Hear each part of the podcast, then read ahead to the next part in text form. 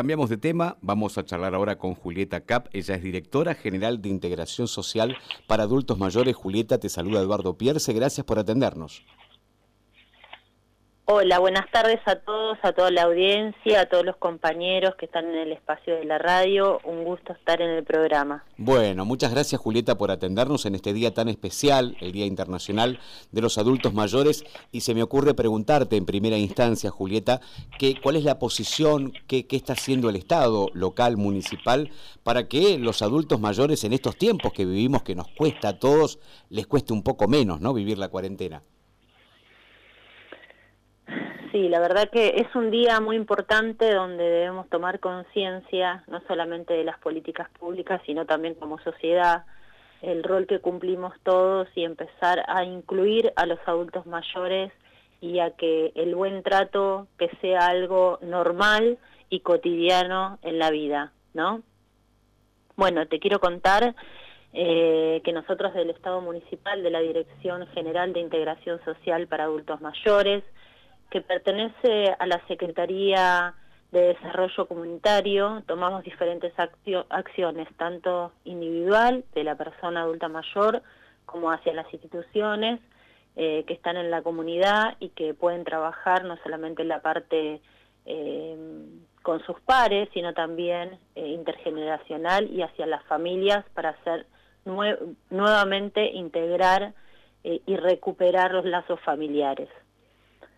Vos, sabés que mm, cuando, cuando la producción me dijo que iba a hablar contigo, enseguida me vino a la mente una nota que leí ayer y vos recién hablabas que es bueno tomar en cuenta y reflexionar no solamente la actitud del Estado para con el adulto mayor, sino la sociedad. Y ayer leí una nota de un grupo de personas que se fue a vivir a Paraguay y ellos decían que en Paraguay, por ejemplo, es una mala palabra el geriátrico que hasta último momento la familia está con el abuelo, que le busca la vuelta, pero que lo último de lo último es el geriátrico, algo que quizás aquí se ve distinto, ¿no? Eh, ¿Qué, qué, cuál es tu opinión con respecto a eso?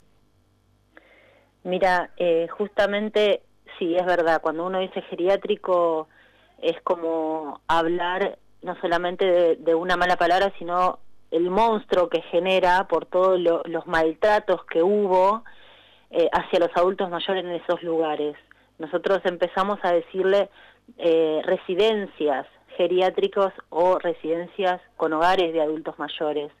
Eh, es muy importante que empecemos como personas individuales que pertenecemos a una, a una sociedad y tenemos derechos y obligaciones, entender que hasta el último día, desde que nacemos, empezamos a envejecer y hasta el último respiro de la vida seguimos siendo sujetos de derechos y debemos eh, recuperar eh, los lazos familiares para que se vuelva a integrar el adulto mayor, para que se respete en la sociedad y realmente tenga una vida digna como todos los merecemos.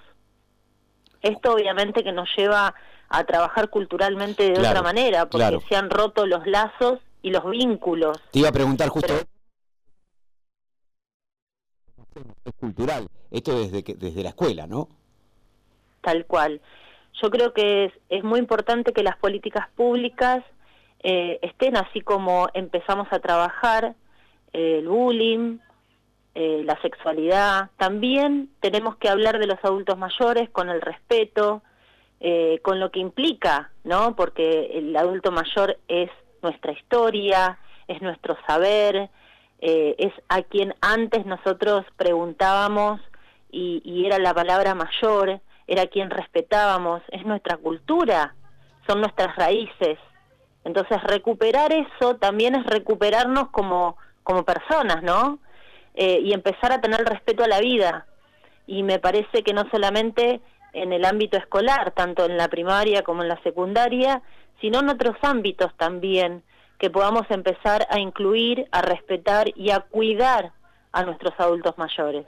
Bien, sabes que hay dos temas que quiero preguntarte para saber qué se está haciendo, si es que se está haciendo o se puede hacer algo desde tu cartera, donde ya sí el Estado debería intervenir y que nos pasa todo el tiempo y que tiene que ver con Moreno. Por un lado, el tema de, yo lo tomo como una falta de respeto, que los abuelos tengan que estar a las 3 de la mañana en un banco haciendo la cola parado con lluvia, con calor, con sol. Y el otro lado es la clínica Mariano Moreno, la salud de los abuelos, que también es algo muy cuestionado. ¿Se puede? ¿Se está haciendo algo? ¿Estás preocupada? ¿Sabes del tema? Mira, nosotros eh, desde el Consejo Municipal del Adulto Mayor tenemos diferentes subcomisiones donde trabajamos con los adultos mayores que son los, los protagonistas de estos espacios, quienes discutimos, debatimos y trabajamos toda la problemática que tenemos no solamente en el territorio, porque esto también resuena en otros eh, distritos, la problemática de las asistencias, de las responsabilidades de las clínicas que no asumen, de la responsabilidad, como vos decías, con esto que nos pasó y, voy a traer a la memoria a todos nosotros ese viernes loco donde estaban todos adultos en la calle haciendo una cola interminable sin tener información, esa información correcta que ellos necesitan, esa información donde a ellos los pone en un lugar de cuidado, donde nosotros debíamos tener el respeto y sabiendo que era una población de riesgo. No se tuvo. Eh, lamentablemente eh, nos trajo muchos problemas, no solamente que, porque el adulto mayor no es que va a hacer la cola porque tiene ganas, porque esto, esto, o a veces dicen algunas personas, no, se va a hacer las 3, a las 3 de la mañana en la cola porque no tiene nada que hacer. Sin embargo, no vemos que es un ser humano que pasa frío, que pasa calor, que está muchas horas parada, que nadie le alcanzó un vaso de agua, o, lo que decimos es desde la forma despectiva, sin entender qué es lo que le pasa al otro, ¿verdad? Y en realidad es porque el adulto mayor primero que necesita el haber jubilatorio, primero que lo necesita. Segundo es la cantidad de horas post que después tiene para ser atendido. Claro. Y es, es tanto el maltrato hacia todas esas asistencias que ellos necesitan, donde nosotros debemos darle la respuesta, que ellos quieren prever que no tengan que volver a la casa sin cobrar o sin recibir esa medicación o sin ser atendidos. Todavía seguimos luchando con esa atención del médico del adulto mayor de cabecera que no hace una atención, sino a quienes ven a la secretaria transcribiéndole los certificados, o sea, las recetas, las mismas recetas en diferentes etapas mensuales donde no tienen una correcta asistencia del médico de cabecera como corresponde. Y la verdad que eso nos trae muchas dificultades. ¿Se está trabajando en eso, Julieta? Ustedes, que por recién me decías que están divididos en comisiones, ¿están trabajando en estos temas? Estamos trabajando tanto en la, en la subcomisión de salud como también con la comisión especial que se hizo en el Consejo Deliberante, que tenemos un espacio donde se debate, se tratan los problemas y se reflexiona sobre la situación actual o, problemáticas que han surgido dentro de esta franja etaria. Eh, la clínica ha modificado cosas, eso no, no vamos a escapar, pero hay mucho por hacer y esta pandemia nos llevó puesto como decir muchas cosas, ¿no? Porque ahora es por la pandemia, por la pandemia, por la pandemia. Claro, claro. Pero por la pandemia no realizamos los estudios en tiempo y forma y se le terminan venciendo esas órdenes y tenemos que volver a hacer el circuito, un circuito que tiene eh, un amplio un amplio círculo para poder llegar. ¿Por qué digo esto? Porque van a pedir turno y hay no sé 60 turnos para esta especialidad y cuando llegan, como dicen algunas personas sin saber, viene a las 6 de la mañana a hacer la cola, pero cuando llegó dicen no hay más turno. Claro. Entonces ese adulto mayor tiene que volver dos o tres veces hasta que consiga el turno, volver al médico de cabecera, le prescribe otra vez eh, esta especialidad para poder ser atendido como corresponde. Nosotros tenemos una clínica que, que tiene una capacidad de menos de 3.000, de, sí, de 30.000 cápitas y tiene 42.000. Claro. Entonces estamos sobre una clínica sobrepasada. Hemos hecho diferentes reuniones con el director de la clínica, el señor, el doctor Obando, y también con su representante legal, el doctor Mota. Pero es muy triste que lo voy a decir así despectivamente, pero me parece importante, pero se tiran la pelota desde la clínica con PAMI, PAMI la clínica, la clínica con PAMI, pero no resuelven nada. Entonces, sí fuertemente vamos a trabajar como seguimos trabajando. De hecho, el año pasado, el 15 de junio, se hizo una marcha eh, para que visualizar las problemáticas que estábamos teniendo tanto en PAMI como en la clínica, si bien hoy tenemos un Estado que nos responde y tenemos todo el apoyo de nuestra señora Intendenta que nos pone en, en un lugar eh, visual en la lista de prioridades, ¿no? Y esto es muy importante para que todos entendamos. Pero en realidad eh, el trabajo no termina en la clínica o en el banco termina en diferentes espacios donde el adulto mayor tiene que empezar a tener un buen trato de la sociedad en su conjunto. Porque por lo menos me decía una adulta mayor otro día, voy a comprar la prótesis y la señora, porque tardo de entrar a la puerta al, al, al, al mostrador, se, se enoja porque tiene que ponerse, bueno, todo el protocolo que implica ahora una compra. Y no seguimos entendiendo, como personas que atendemos al público, que los adultos mayores tienen eh, problemas visuales, problemas de, oído, que tenemos dificultad para desplazarnos, o sea, no estamos entendiendo todavía la sociedad y lo que implica ser adulto mayor, más en estos momentos de crisis, más con un haber que, que, no, no cubre las necesidades básicas de los adultos mayores y que se ve totalmente complejo en, en diferentes ámbitos con una falta de información.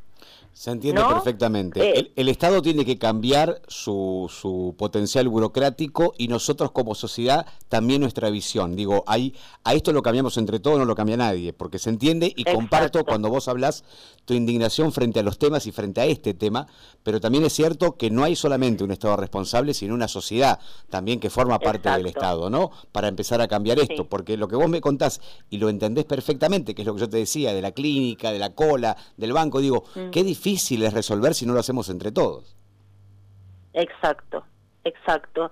Y nos, nos pasa que el 80% de los adultos mayores que van a atenderse a la clínica van solos porque no tienen a quien los acompañe. Entonces, y si no, y si lo tienen, porque también hay familiares que no le dan importancia al adulto. Sí, tal cual.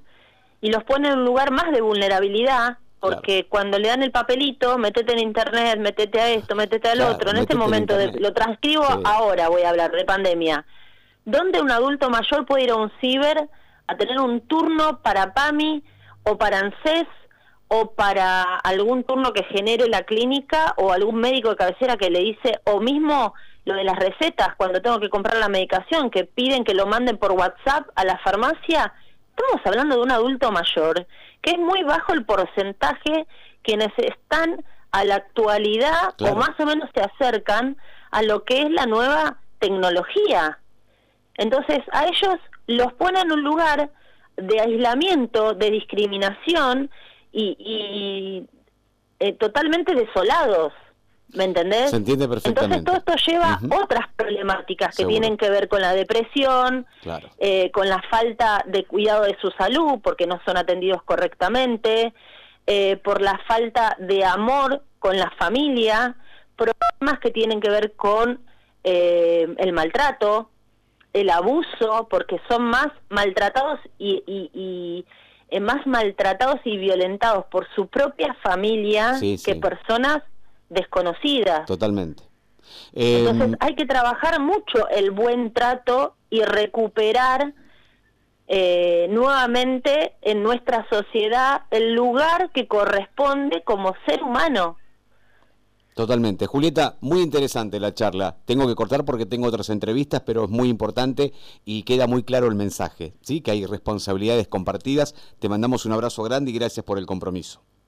Bueno, muchísimas gracias. Un beso para todos y buenas tardes. Gracias, Julieta. Hasta luego. Julieta Cap con nosotros, directora general de Integración Social para Adultos Mayores, hablando sobre esos temas que nos competen, ¿no? La cola en el banco, la receta en el PAMI, la clínica. Duro mensaje de la funcionaria para con la clínica Mariano Moreno. Se tiran la pelota, la clínica y el PAMI. Esa es la frase de la noticia de la tarde. 17 y 47.